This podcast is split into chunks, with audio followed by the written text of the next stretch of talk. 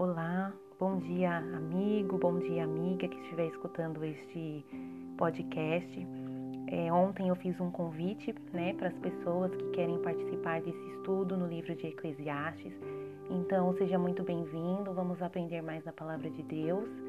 Eu estarei me dedicando também a aprender mais desse livro precioso e quero compartilhar com vocês aquilo que eu estiver aprendendo, né? Que isso venha a ser motivo de glorificar a Deus, que o aprendizado que nós venhamos ter com este livro seja para a glória de Deus. Vamos iniciar com uma oração?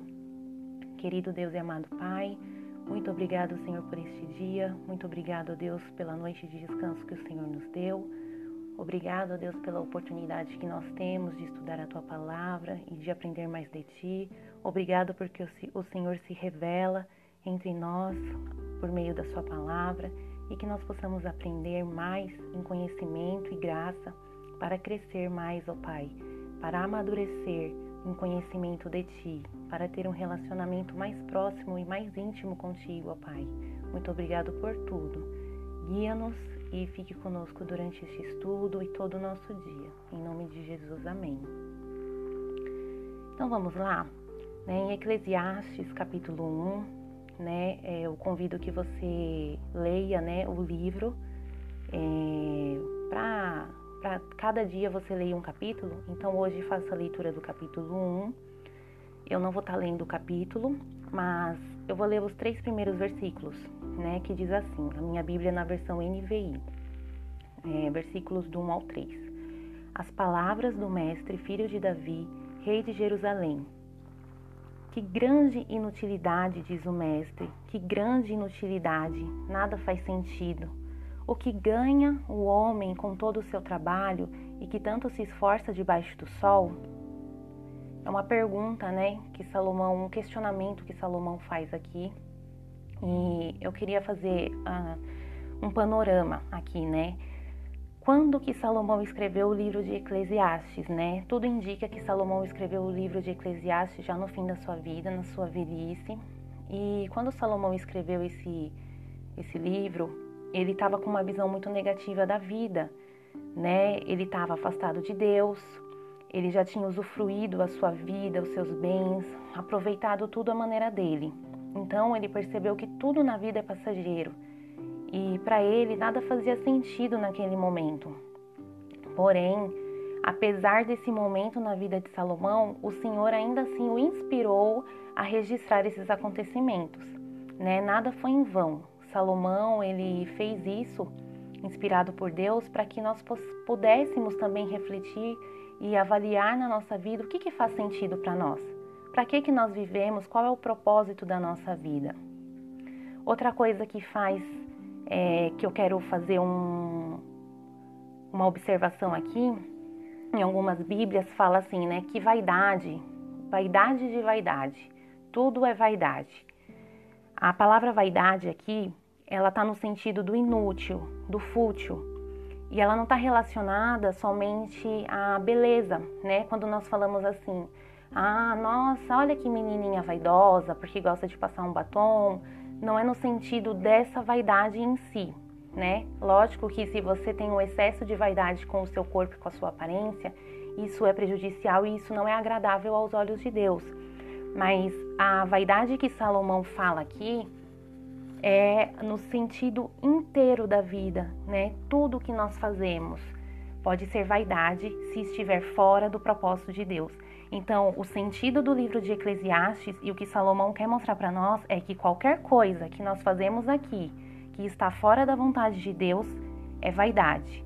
Qualquer coisa que nós fazemos aqui que estiver fora dos propósitos de Deus para nós é inútil, não vale de nada. É, outra coisa aqui é que nós vemos é, um exemplo de pessoas o que muitas vezes vivem a vida terrena como se fosse única, esquecendo da vida eterna. Tem, existem cristãos que, que vivem na terra como se fossem morar aqui eternamente, esquecendo que tudo que nós fazemos tem um sentido muito maior, né? Tudo que nós fazemos aqui na terra ela vai refletir na nossa vida eterna. Tem uma frase de um escritor É, eu não me recordo bem, mas é, eu lembro que a frase é o seguinte: Para sentir que somos imortais, precisamos viver como imortais. E essa frase não é no sentido de viver como se não houvesse amanhã, viver imprudentemente, do tipo, ah, eu não vou morrer mesmo, então eu vou fazer o que eu quiser. Não. A frase é no sentido que eu vivo pensando no meu futuro, é, do meu futuro celestial. Eu vivo aqui para viver um dia eternamente com Cristo. Então, se eu vou ser é, um ser eterno, eu preciso viver como tal. Eu preciso viver para a eternidade. Eu não posso viver a vida aqui na terra ignorando o meu amanhã com Cristo. Então, o que nós fazemos aqui tem muito é, valor e é muito importante para Cristo. Né? A nossa vida é uma coisa única, uma coisa em conjunto. Não existe separação da vida secular da vida espiritual. Né? Se eu faço uma faculdade dentro do propósito e do plano de Deus, então eu estou vivendo a minha vida no plano de Deus. Então a minha vida é uma só. Eu tenho que viver de forma espiritual, no meu trabalho, nos meus estudos, cuidando da minha casa, da minha família. Não importa qual tipo de atividade que eu for fazer. Essa atividade ela tem que estar alinhada à vontade de Deus. Nós precisamos encontrar sentido na vida, nós precisamos encontrar o propósito da vida dentro dos planos do Senhor. E aqui no final do, do capítulo, né? No versículo 13 diz assim: Dediquei-me a investigar e a usar a sabedoria para explorar, explorar tudo o que é feito debaixo do céu. Então Salomão ele usou a sua sabedoria para entender as coisas.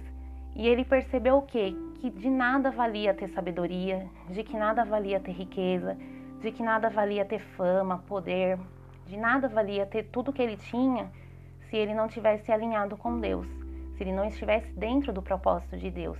E no final do capítulo 1 diz assim, versículo 18: Pois quanto maior a sabedoria, maior o sofrimento.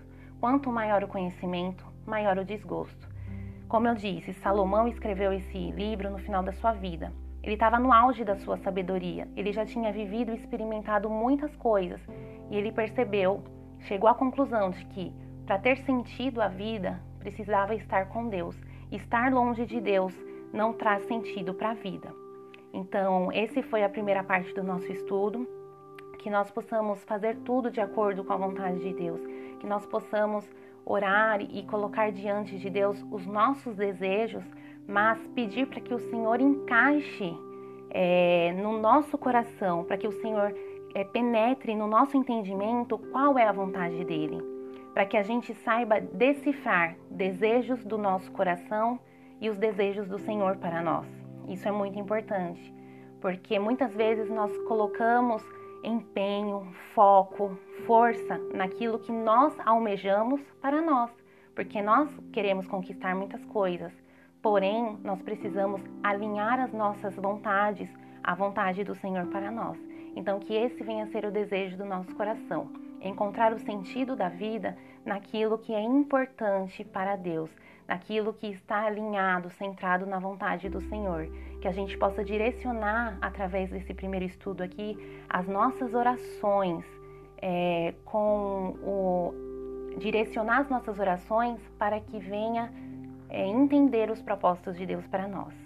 Tá bom, gente? Que Deus venha continuar nos abençoando e que nós possamos crescer em entendimento na palavra dele. Um grande beijo, fiquem com Deus, até mais!